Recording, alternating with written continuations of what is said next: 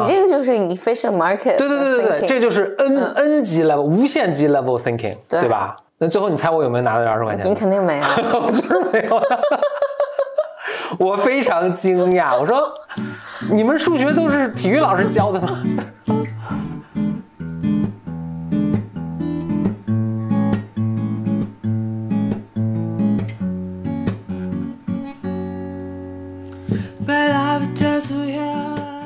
？Welcome to another episode of Blow Your Mind，两个人的公路博客。大家好，我是峰哥，我是简黎黎。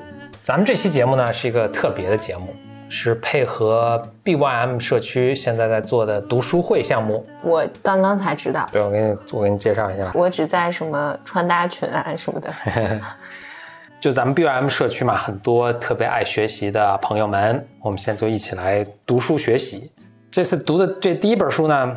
是美国一位投资人叫做 Howard Marks 写的书，书名叫做《The Most Important Thing》，中文叫做最重要的是投资最重要的是，就中文给它加上“投资”两个字啊。我先介绍一下，就是咱们现在 BOM 这个读书的这个活动是在一个叫一个线上协作的工具叫做 Slack 上面进行的，因为呢，我们想。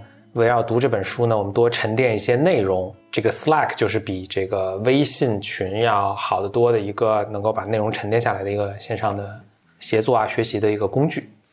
同时，我还要声明一点，就咱们的这个学习社区，包括咱们读的这个书，都仅做学习交流之用啊，并不作为任何投资性的建议。在听咱们这个节目的 Bimers 呢，呃，可能有很多已经加入了咱们的线上的学习小组。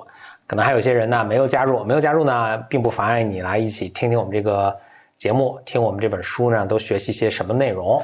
那咱们现在就开始。嗯，所以你是打算今天讲一个什么概念呢？我们是这样，我们大家一起来读一章，我们呃分享自己跟这章内容，或者分享一些自己看到的跟这章内容相关的一些呃文章啊，或者其他的书啊、播客啊等等。那我今天呢，就先跟大家讲一讲这本书的背景。同时呢，讲一讲从，呃，introduction 到这个书的第一章，我们为什么选这本书啊？这本书当然首先它特别经典了，Howard Marks 也是美国非常著名的一名投资人，他的这本书就连巴菲特都是称赞说是难得一见的这个非常有用的一本书。我在几年前就读过这本书，这本书应该是二零一二年一一年出版。他这个人的生平，他是一九四几年出生的，然后教育背景也是非常的，就非常精英了。他是本科在沃顿读的，之后他去读了 MBA，是在芝加哥大学读的 MBA，好像也没怎么样嘛。就所有 M 就是天下 MBA 呢都是比较比较水的，但芝加哥大学是非常学术的。啊啊！芝加哥大学整体是 MBA 中的一股清流。对对对对对，芝加哥大学整体就是特别特别学术的一所一所大学。我生平最喜欢的大概三所学校，其中一所就是芝加哥大学啊，就它它特别特别学术，包括咱们特别知名的这个经济学里面有一个学派叫做就是 Chicago School，就是就叫就叫 Chicago 学派。就是 Milton Friedman 啊，什么这帮都是他们在上面出的，就是他们以这个，当然他们首先有一套独特的独到的思想了，另外就是他们的这个芝加哥学派，他们的这个数学都特别好，什么那个是叫什么 Econometrics 吧，反正就是用做大数学模型，用非常复杂的统计学分析去分析经济学的现象，所以可想而知了，就是他们出现了很多诺贝尔奖啊什么的，但他们研究出来这些理论呢，对现实世界没有什么太大指导意义。那他们 MBA 就他们的这个，呃呃，MBA 是属于这个技术性比较强的，所以 Howard Marks 他投资当然非常成功了，这就不说了。咱们就回到这本书啊，先从书名讲起。它这个书名叫做《The Most Important Thing》。为什么有这本书？这个为什么取这个名字呢？就他在跟客户，他在跟他的什么 LP 什么讨论的时候，他他有一句口头禅，就说啊，这个是 The Most Important，就是讨论投资嘛。说这个是 the most important thing 啊，那个又是个 most important thing。后来他发现，哎，他有好多好多 most important thing，都是很都是 most important。由于他老有这个口头禅，所以他就就最后他这本书的名字就起成这个 most important thing。这听着很自相矛盾，就是怎么可能所有事情都同样 important 呢？这其实也是咱们这本书的，就是咱们要读的这本书的一个比较核心的一个主题，就是这些都 important。没有一个更 important，就好像问你的左手跟右或者你左脚跟右脚哪个更 important，其实都一样 important。这是他的一个 central point。那这本书是怎么由来的呢？他写这本书的方式跟你写你写你那本书特别像，就是他当时还没有就刚刚有互联网啊什么，他就在他的他们公司的网站写 memo，大家可以理解为博客吧，备忘录。所以他写一个 memo 呢，就公他就发布在他的公司网站上，然后发布了挺多的，然后他把这个整理成了就成为了书。所以他这个书非常短，你为什么乐？他他他没有把他的所有 memo 都都，就是从捡取了其中的精华。那当然了，那当然了，他要出书的时候一定要经过编辑的嘛。对对对，那它的结果就是，它这个每章都独立，每章都特别短，特别适合咱们读书会来读。就是你一天读一章，可能就半个小时读完了；一天读一章，轻轻松松。它总共也就十来章吧，可能，所以就。两百页的一本小书。嗯，哎，我插一嘴，这你你这让我想到我在很多年前，大概零七年、零八年左右的时候，嗯，一直在追一个人的博客，就是他就是 Howard Marks。嗯，没有没有，是是是是中文的 啊，一个我忘了他叫什么名字了。我觉得他写的特别好，他就是讲投资的，就是但是他讲的就是这种互联网创业的投资啊。然后他一篇一篇的写，我觉得每篇他就讲一些很基础的概念，但是写的特别有意思。后来这本书应该被集结成书，因为我当年读他博客的时候，就我会追嘛，就觉得每篇都写的特别好看。但是当他变成纸质的一本书的时候，就觉得不太灵，就是失去了那个，好像失去了每天 在追那个博客的那种呃那种感觉。Howard Marks 应该是我在读 MBA 的时候。曾，所以他这还没出这本书呢。我曾经因为 MBA 之间大家也互相转那个什么，嗯，季节好文，大家都要看什么。嗯，我当时应该看过他的呃，就是 memo，他叫备忘录了，确实写的很有意思。嗯，所以我就特别有印象这个人。所以他这个书出了之后，我当时是去去读过了。确实有一点啊，就是有一点你说那个都读出书来之后，我就觉得没，但可能有自己水平也提高了吧，所以就没有没有那么惊艳的感觉。但其实，但我今这次回来再。又开始跟大家一起重新重温这本书，确实觉得写的非常好。呃，我我们我们来看吧。嗯，他在书的这个 introduction，这就是第一章前面第零章吧，大家可以理解为就是介绍这本书的时候，他他说到说他这本书跟我们平通常平常见的这种所谓读书啊、什么投资啊、什么这些书特别不一样。别的书都是跟你说怎么去怎么去分析股票，怎么去做模型，就很多技术上的操作。他说他的这本书不是的。引用一下，他说他这本书专注是在 the human side of investing，什么意思呢？就是说不是这种财务的分析，而是你怎么去思考以及投资中的心理，就是人性。我听你说是人性，嗯，可可可以可以 human side 啊，投资中的心理。他说他他想通过这本书来跟大家讲一下，介绍一下他投资的这个 philosophy，他投资的这个后面的哲学思想。然后他说：“这个哲学思想是怎么来的呢？就是一个人通，就是以他来说吧，就是他通过他的一生，见到他的经验过的东西呀，他的教育，他体验过的东西呀，总结出来的这么一套 framework，这么一个投资的哲学。这句话就是我在 MBA 的时候读的时候没有什么太多的体会，但我现在读就很有体会。比如我现在我去投资。”由于我创业啊什么，我我有这个经历，我就深刻一体会到，就是这个创始人或者公司的 CEO，其实对公司的影响是多么的巨大。嗯，所以我在 MBA 的时候，我如果去分看一个公司或者分析一个公司的时候，即使上市公司啊，我可能不会对这个，比如他的 CEO 或者他的这个高层的这些管理的他们的 profile 那么关心，而是我可能会去更关心他的他的财务的报表啊，他产品好不好啊，等我会关心这种东西。但我现在就就会特别去注意他们的这个管理层是管理层什么样，嗯，CEO，比如他是不是一个他已经是一个功成名就，就举例来说，功成名就不 care 的一个人，还是特别 hungry 特别饥渴的一个人，就这些你会就这些是你可以了解，你从他的采访啊，从他的尤其现在什么他的演讲的视频啊，他以前的履历啊，其实你是可以有所了解的，略知一二吧，嗯，你能够通过这个对这个人产生一个认识。然后对他接下来会会在公司里面做什么，你会有一个认识。嗯，这就是我由于我的经历的变化，我对去如何判断这个判断因素就产生了变化，所以我的这个可以叫也叫 philosophy 吧，也产生变化。这就是我读了之后体会特别深的。你说的这个和我觉得心理咨询的各个流派的建立其实都特别像，就因为我们在，呃，我们在学习心理咨询的各个流派的时候。都会先去讲这个流派的创始人他的生平，对对，就他经历过什么，所以会影响他的这个创创造这个流派，会极大的影响他如何看待一个人的创伤是如何形成的。嗯，包括再举一个例子，像呃，这也是我以前跟现在很产生很大的一个变化。我这以前咱们还产生过无就此产生过无数的这个辩论啊，就是他这本书里也提到，第二章提到很有趣，叫做一个 efficient market theory，就是说市场是。有效的市场是高效的，这个一个，efficient market 就是说，所有由于市场是基市场是高度高效的，所以任何的一个资产和它的价格如果产生不匹配的话，资产会这个市场会迅速把它调整，对吧？嗯，所以一个股票如果估值过高，这个。就很多人会卖嘛，所以这票股股价就会跌下来，这叫 efficient market，对吧？然后这个被运用到极致呢，他们就经济学里面有一个笑话，就一个什么诺贝尔奖获得经济学获得者和他的学生什么在街上散步，学生一看，哎，地上有一百美金，嗯，学生说哇，老师地上有一百美一百美金要去捡，老师说这不可能是一百美金，因为这个市场是很有效，如果地上有一百美金，早被人捡走了，怎么可能地上有？就跟哎，中国有个说有个故事叫什么？世上有树上有李子，很多。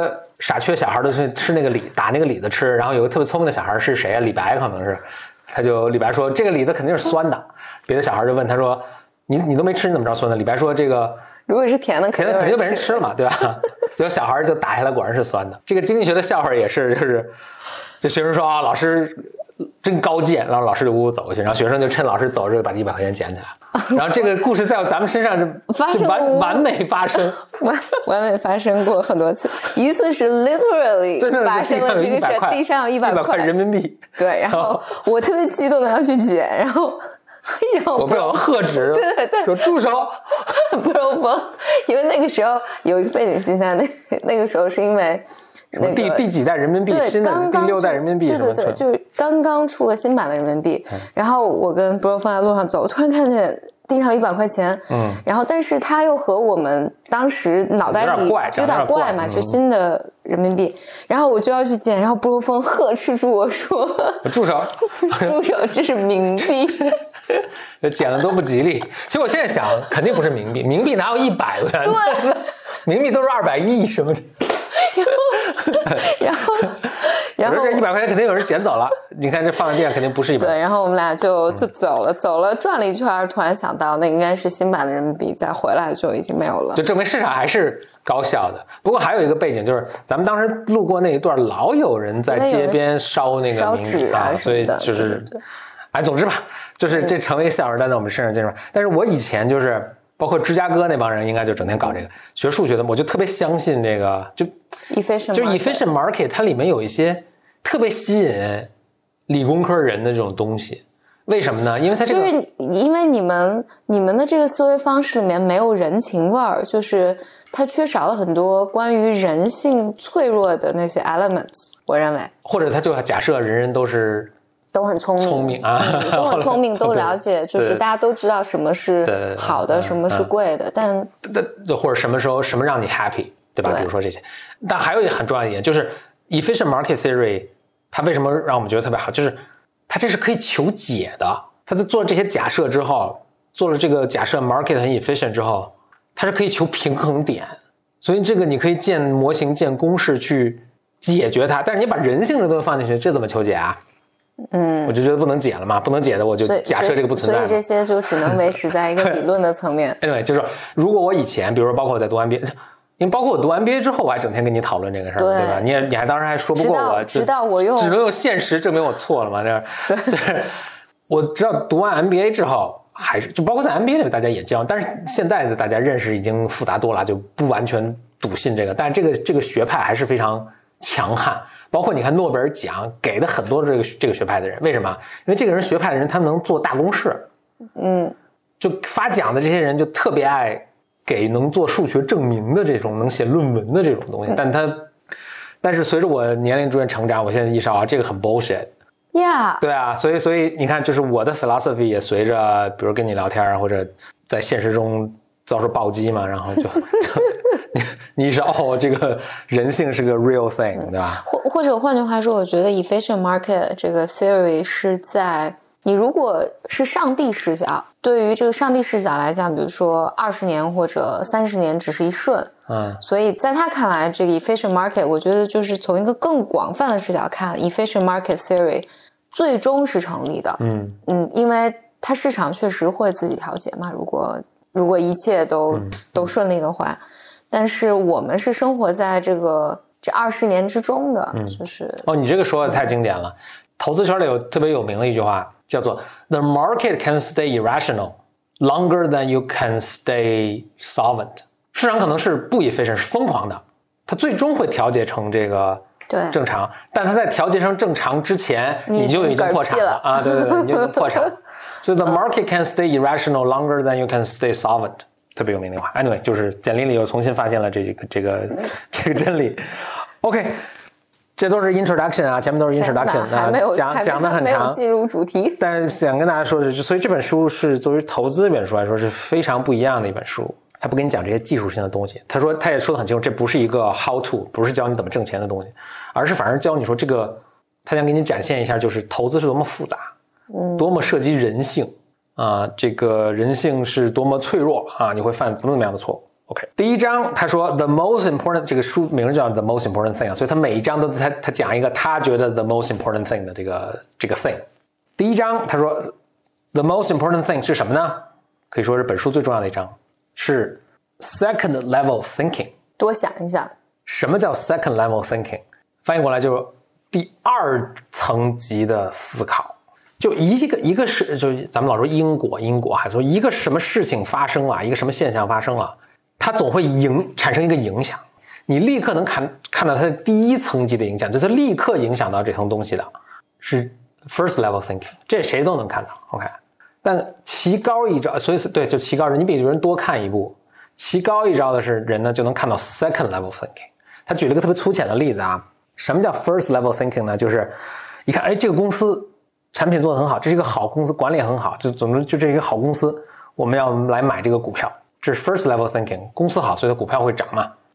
什么叫 second level thinking 呢？就是说，哎，这是一个好公司，但是每个人都看到它是一个好公司了，股票的价值，对，就是每个人看到，每个人都 overestimate，每个人都觉得这公司比它实际还好了，所以这个股票已经超，已经物超，就价超所值了，所以我们不能买这个股票，或者我们已经有这个股票，我们要去把它卖掉，所以这个就是 second level thinking。OK，嗯，所以说这是 the most important thing。但我必须要说啊，这个听起来就有点何不食肉糜。就是我我听起来就是你比普通人更有洞见嘛，但你发展出这个洞见是困难的。你发展出一个更逻辑的，就是你有更多资源的那个想法，其实是很困难的嘛。是的啊，嗯，他书里也提到这个，我我再引用一个，就我我摘抄了一句。反正这个章也并就是他每章都不长，这章并不长，他就反就是在讲这个事情啊。但它里面有很多 quotes，我觉得很有意思，所以我我跟大家逐一讲一下。像你刚才说一点，他就说了，他就说，我读一下他原话啊。In basketball, they say you can't coach height. OK，嗯，meaning all the coaching in the world wouldn't make a player taller。哎，算了，我直接说中文吧。他就说，他说在篮球打篮球里啊，有一句话就说。你不能教人长高，因为你费你再怎么费劲，你也你也没法让一个人长高，这个是你教不了的。所以他说，在投资中几乎没法教人 insight。嗯有一些人就是你有就有，啊，有些人就是有。对，咱们最近老说的一个是叫 taste，就就其实是一个意思，品味。嗯，你有就有，没有就没有。审美啊，然后他说这个是，就是说那这就是 second level thinking。那所以这个好像看起来也没没法学。对呀。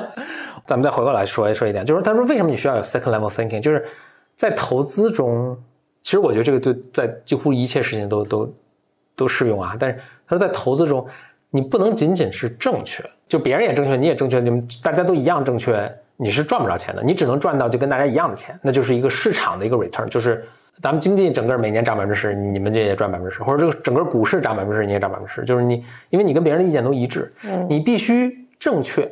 你必须跟别人不一样的正确啊！你必须 correct and different，就别人都错的时候你正确，这个是特别难的，因为大多数人大多数时候是正确的，至少大多数聪明的人 大多数是正确的，所以这个就是，那你怎么办？你就要有 insight，你就要这种 second level thinking，就你还得想到别人想不到的。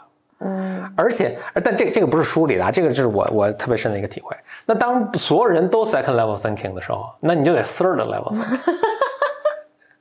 你是没完没了，你就无穷无尽了。我跟你讲一个，我在那个，这就是我们 MBA 时候学的一个特别逗的一个事儿。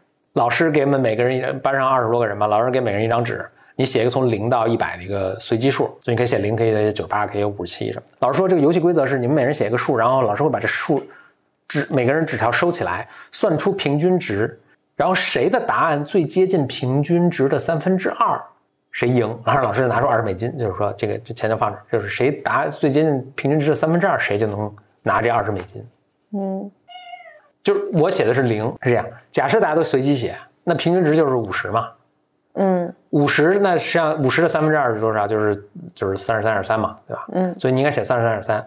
但我一想，这就 second level thinking，这刚才是 first level thinking，对第一层思考。但 second level thinking 你就想，那肯定每个人都写三十三点三。所以呢，平均值就是三十三点三，所以呢，我就应该写二十二点二，嗯，对吧？嗯，那以此类推，就不断乘三分之二，不断乘三分之二，最终趋近无穷大就变成零了嘛。所以得写零啊。这个的收敛的结果是最后每个人应该都写零，然后零的三分之二还是零。OK，对吧？你这个就是你 efficient market。对对对对对，这就是 n n 级 level 无限级 level thinking，对吧？那最后你猜我有没有拿到这二十块钱？你肯定没有，我就是没有。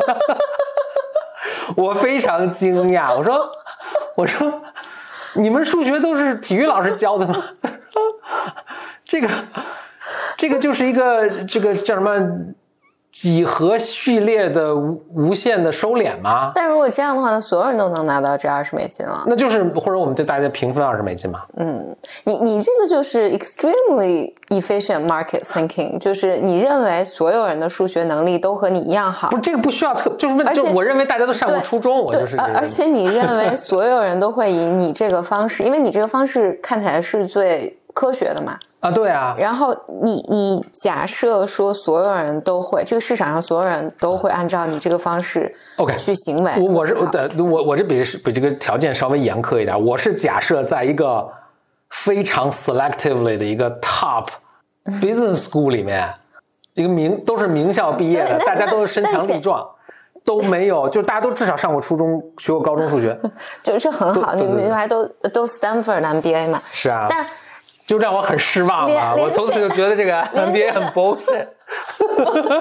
不，你你你在这种状况下，你都没有学习到 like years after that。没有，老老师当时说这就是只有一个人得到正解，但是这个既然是这个实验，所以什么叫正解也很奇怪。就就老师说，老师说就是自然的推导应该就是写零，好像只有全班只有我一个人写零。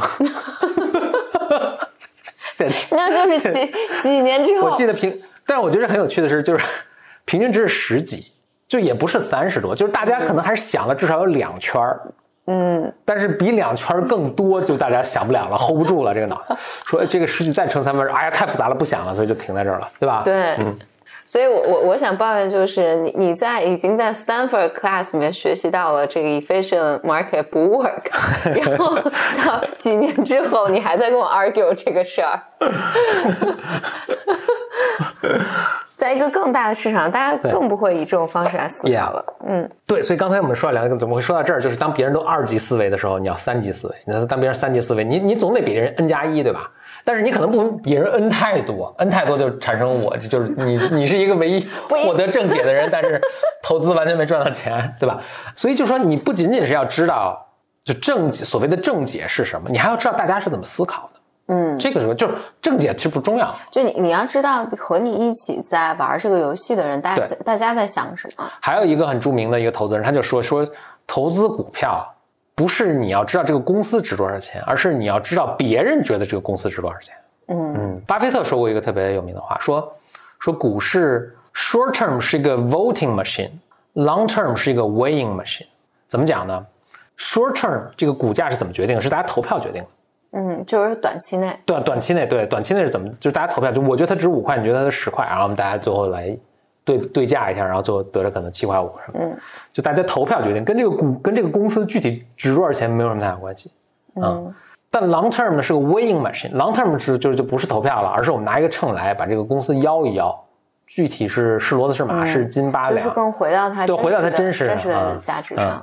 那我想纠正一下，我觉得 long term 也不也不能靠，也不太靠得住。long term 看要多长多 浪多浪。呃，这个天荒地老可能。对，但但我我想补充一点，就是我就这么听起来，我觉得还挺绝望的嘛。就是如果这是一个天赋的话，你有就有，没有就没有。但我觉得我们作为普通人来讲，仍然是有很多很多方法可以达到一个。七十分或八十分的水平的，就你可能，我们如果你是天才的话，你可能也不经历那个七十分。对对，能算到三十三三呃是平均值三十三，但你可以努努力算到二十二，对吧？对对对，啊，就是可能在这儿。但你要达到峰哥这种算到零的水平，就需要一定天赋。你想，你想得到赚达到赚赚不到钱的 地步，就我这天赋一不小心过了，这天赋过了还能算天赋啊？应该不是，应该是个负分儿，这个是个负分儿，就是变成疯子了。嗯，我我是觉得，其实大量的这种投资的东西，它是可以靠做 research，嗯，还有学习各种各样的模型来获得的。嗯嗯，就你你花费更多的时间这在这上面，一定会获得至少获得所谓的第二级思考或者第三级思考。但我觉得它里面更复杂的是。这一群人有的是一级思考，有的是二级思考，有的是三级思考，有的是 N 级思考。就像我，它是全光谱分布的，嗯，那就更复杂了。你得把这个都模型出来，你最终发现哦，怎么做是合适，就就是非常困难。嗯嗯，就是你还不是说就打整齐划一都是我我是一直卡在某一个 level，我是一直觉得在实际上做投资是一件非常我我觉得无论从我反正我见到的，我觉得无论从一级市场投资、二级市场投资，我都觉得这个几乎就是运气和命运。嗯嗯，你这个观点符合，我就很非常诧异的发现，这简历的观点符合了很就是。符合很多流派的，对大师大师的水平，对，令我觉得这帮大师可能本来也很水。OK OK，回到那个啊书里的一些 quote 啊，就回到刚才他说这个 insight 这个东西很难很很难被传授。然后你刚才说到说，就我们努力可能能到七八十分。他还有一句 quote 也也很有意思，他说投资与其说是科学，不如说是艺术，就是说或者说科学和艺术各占各占一半儿。他说：“就这个作者啊，他说，我想跟大家传达的是，就这个投资这件事情没法被范式化，没法被公式化。嗯啊，他这个原文叫 routinized，就是 routine，就没没法形成一个 routine，就给你一个公式，给你这几个招儿，你照着去做就完了。嗯，这个其实是另一种方式在说，哎，他刚叫了是吧？那领养代替购买。”叫叫了好几声了。哦，这讲太开心了，那有可能一直在提醒我们啊，所以我们这儿我们这个节目是一有猫叫就会领养代替购买，所以这是另一种方式，就是说，就是他他等于他换了另一种方式去跟你们说，就说这个东西很难被教出来，嗯，它不是个机械的东西，然后它没有定法，所以有些可能最基本的东西是可以，你怎么看财报是可以，可以学。我其实学当时学，我们当时因为也学那个 financial 什么 analysis 啊，什么怎么看财报啊什么。好多 ratio 啊，像咱们经常说的什么 P/E ratio、P/S ratio 啊，什么 P/B price book ratio 啊等等。后来我就想，哎，他当时给我们传，感觉是一个啊，其实你学这个就是所有人都是看这些，然后你学这个你就能看懂一个公司了。他前半句可能没有完全错，就确实大多数人就只看这些，但他后半部分错了，就是你看了这个，其实你对这个公司还是一无所知，还是对对对，很皮毛，嗯。但那你怎么能够真的去了解它呢？这个就没法教了，这个招法是完全不一样。所以他这里也就是说，就是这个没有固定的招式，你就没没法没法我给你，甚至没法没法给你一种，甚至没法给你几种说什么看不同公司的方法。我声明黑的两两个事物，一个是商学院，咱们刚才黑过了，还黑什么来着？管理咨询。对，管理咨询。就当时 我当时在管理咨询的时候，不是去做也做面试嘛？那特别难判断的就是那些 MBA。哎，咱们可以一起黑一下 MBA，因为他来呢，MBA 都是面霸。就他对不同的面试的这个路数，就是我们叫 case interview。我怎么理解一个？就呃不是 case，就是我们给的叫 case interview，但是解决这个 case，所谓叫 solve 一个 case，有不同的 framework 啊，就你可以理解为不同的公式。所以他一上来就会他看你一个 case interview，他给你你就等于你给他一个公司嘛，或者给他一个场景，一个商业上的场景，他就会套他的不同的 framework，就是标准答案。嗯。他反正套呢，都能套到像你刚才说八十分、七十分啊，就也及格。但是呢，你就很难判断他这个人的实际水平、实际的 insight 有没有，可能可能就没有啊。那真正有时候会惊艳的一个一个呃面试呢，是他来他他比如尤其一般都是学工科的，比如一个学数学的或者学什么电子工程的，他会来他没有背过这些 framework，没有背过这些标准答案，没有背过说这怎么怎么套这些题。但是你给他一个情况呢，他就会像解一个数学题或者解别因为数学题有很多路数啊，像解一个实际生活中发生的。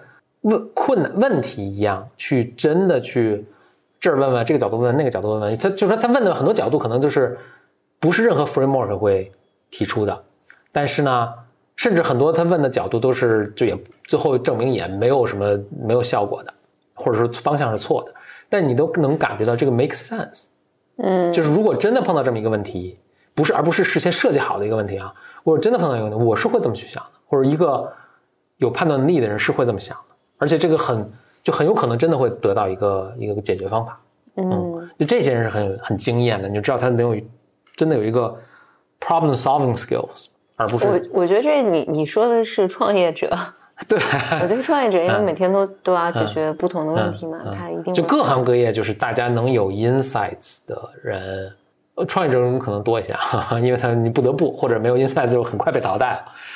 但是很多人背很多的所谓的 framework，但实际上真正就可就可惜的是，其实他本来可能是挺聪明的一个人，背 framework 背多了，反而就是特别笃信这些东西，然后反而失去了他本来的一个很独立的思考这个能力。我我我倒是对这个有不同的想法，我觉得是当人们你特别固着在就是规则，或者你相信就是这些复杂的问题都有简单的答案的时候。或这么讲吧，我我觉得一个人如果有一些经验的话，还有他本身是有 insight 的话，在任何事情上有 insight，他都不会相信一件复杂的事情是有简单的答案啊。对对对，嗯，就实际生活的经验，就被生活暴击过，或者是对我，所以我觉得你刚才 说说说一个人本来就有独立思考能力，然后他学坏了，学坏了，我应该是本来就就是娃。对对对，我觉得其实不不存在这个，你你刚才的假设，你没有这种。怜悯之心，我我我觉得人们只可能就是当你在僵化的时候，就是你你对一件事情比较，呃，因为你不是很熟悉，你开始学习，你对现实世界的认知比较幼稚的时候，嗯，不，你我我我想说，你你刚开始学习的时候，就是你可能很僵化，但是你知道你自己在僵化，你也不会死守着这个僵化，嗯，就你你知道你会度过这个，你这是学习中的一个过程，对对对。但我觉得，我觉得他这章其实还蛮好的。你这么讲的时候，我觉得是因为投资特别容易让人们产生这种幻觉嘛，就是我是不是上个课我就知道投资了？对，学几招我就可以用了。嗯，哎，不光投资啊，什么做运营的、做什么的，都大家都是都是想学几个制胜之招，对吧？大家都希望很快的解决这个问题。我我觉得他这个这条这么讲，我觉得还挺好的，就是。他让你知道，就投资是一件非常非常复杂的东西，就是你不太有可能就是学一招鲜。但是我想说，它的好的地方在于，我觉得如果你肯下功夫和精力的话，因为大多数人在大多数事情上都是毫无耐心的，你只需要多一点点的耐心，多做一点点的功课。你可能就就比大家强，你只要 second level 就不用对对对第三 level 第四 level 啊，不用到像峰哥到 infinity 的，你你不会走到负分啊，我相信。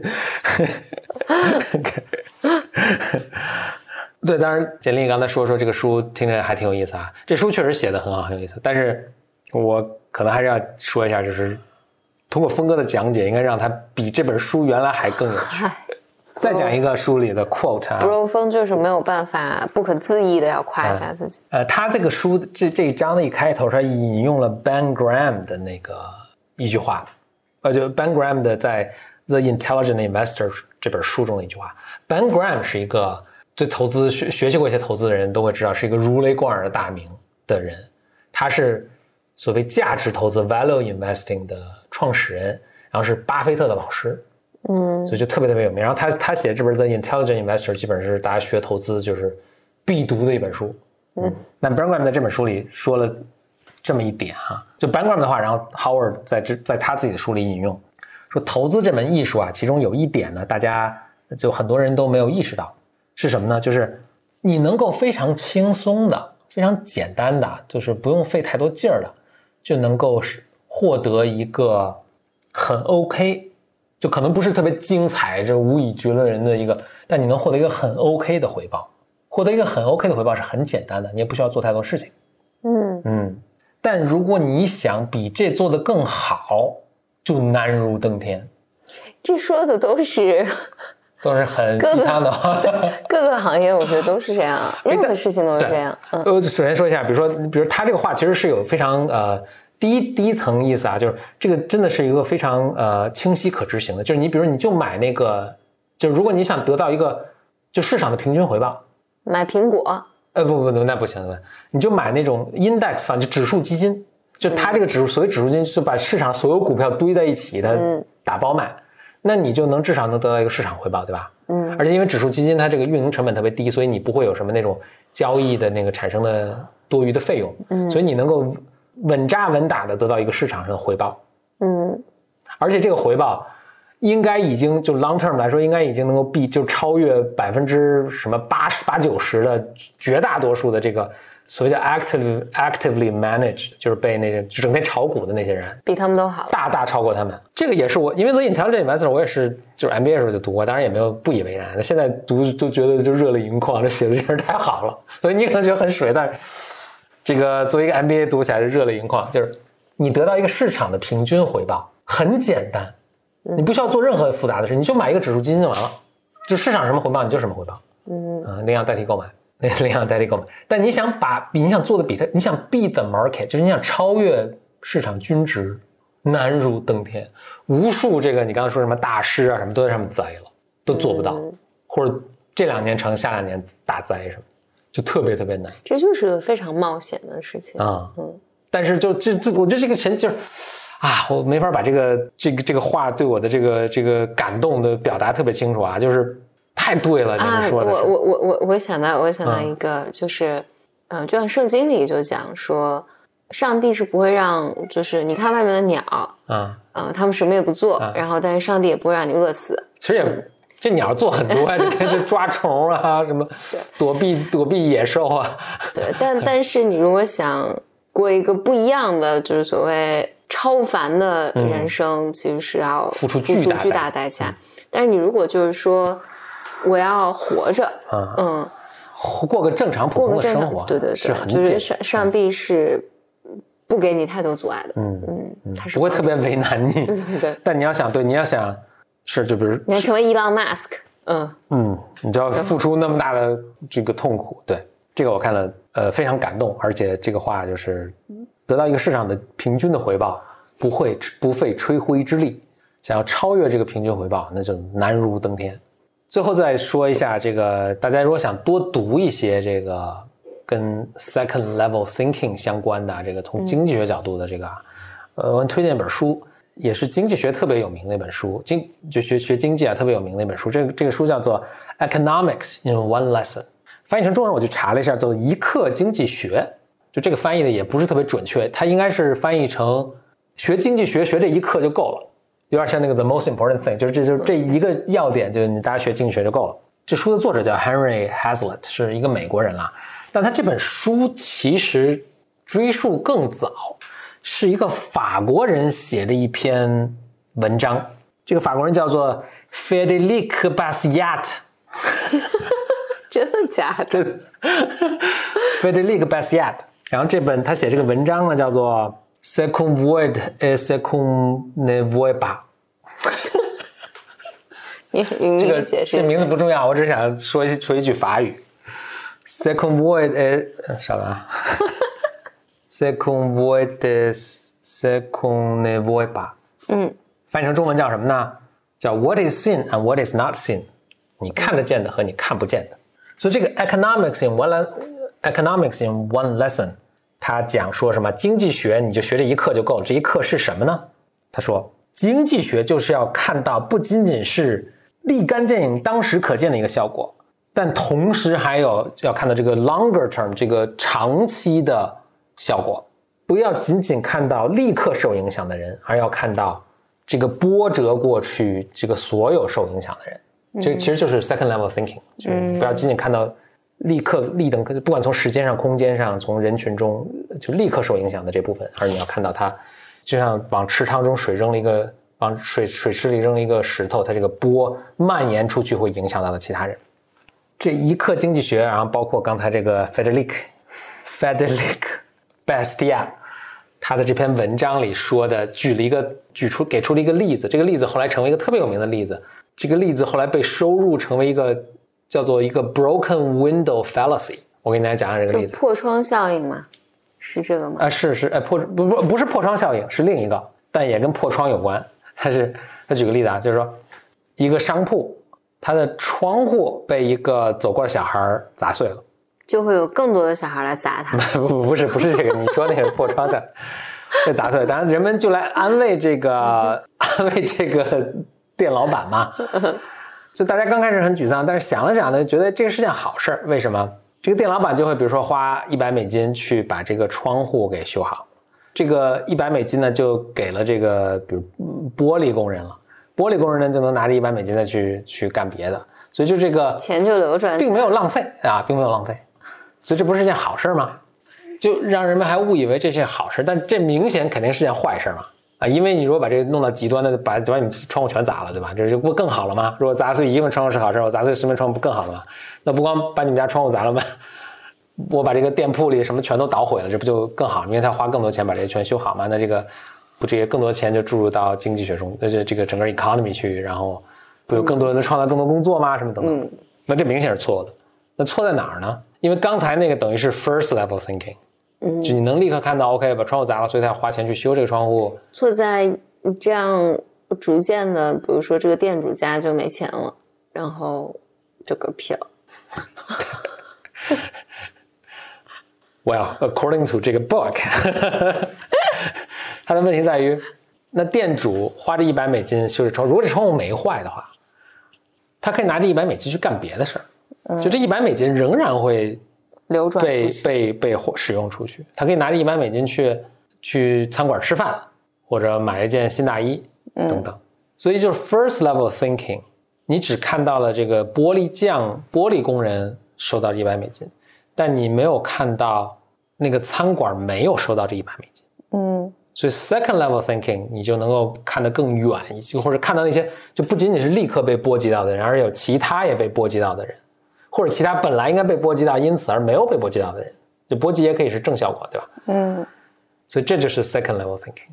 嗯，OK，所以这就是 economics in one lesson。OK，嗯，OK，这就是我们。我顺便说一下，这个这个 Frederic Bastiat，他在他他在这篇，这应该是一九八几年写的一篇文章啊，就是这个 second voice second voice。这篇文章应该一九八几年，实际上基本上是只有在这篇文章写出来之后，人们才有这个机会成本的概念 （opportunity cost） 这个概念。就其实 opportunity cost 刚才在刚才那个场景下，就是我如果没有花钱做窗户的话，我就能花钱去干别的。对 opportunity cost 就是啊，我我我我可以对于这 opportunity cost 讲一个我们实际在创业的时候遇到的例子，比如说我做老板的时候，我就很容易想说。哎，出现了一个这个事事情，就是当我判断一件事情要不要做的时候，就去做。你很 easy 说，就很容易就说，那就去做嘛。嗯。但实际上这里面是有一个机会成本的，因为你的团队如果不做这件事情的话，他可能会做一个更有价值的事情。对的啊。嗯嗯。然后这个我觉得是创业之后其实反反复复的，呃，有不断的有体会的，就是因为在你看，你很容易看起来觉得这个没啥成本，因为我团队现在。好像也是件小事儿，对，一件小事儿，就是这件小事儿，你让他顺手，比如一天两天就做了，没什么的。嗯，但实际上这个机会成本是非常非常高的。对对，OK，这就是咱们这本书，呃，它的前言和第一章。已经加入我们这次读书活动的各位呢，大家请到 Slack，咱们的这个读书的 channel 里面。他这打哈欠也算吗？从领养代替购买，代替购买。啊，请当我们。他不是打哈欠，他那个就是打哈欠，真的吗？你看他刚才嘴张特别大啊，就像是这个，就是一个很明显的哈欠。但是不管怎么样，还是领养代替购买。呃，请大家到一起到咱们的 Slack 群里面，呃，分享你的对咱们这个第一个 first chapter 的这个 review 感想，或者你推荐的其他相关的这个延展的阅读。我们第二章见，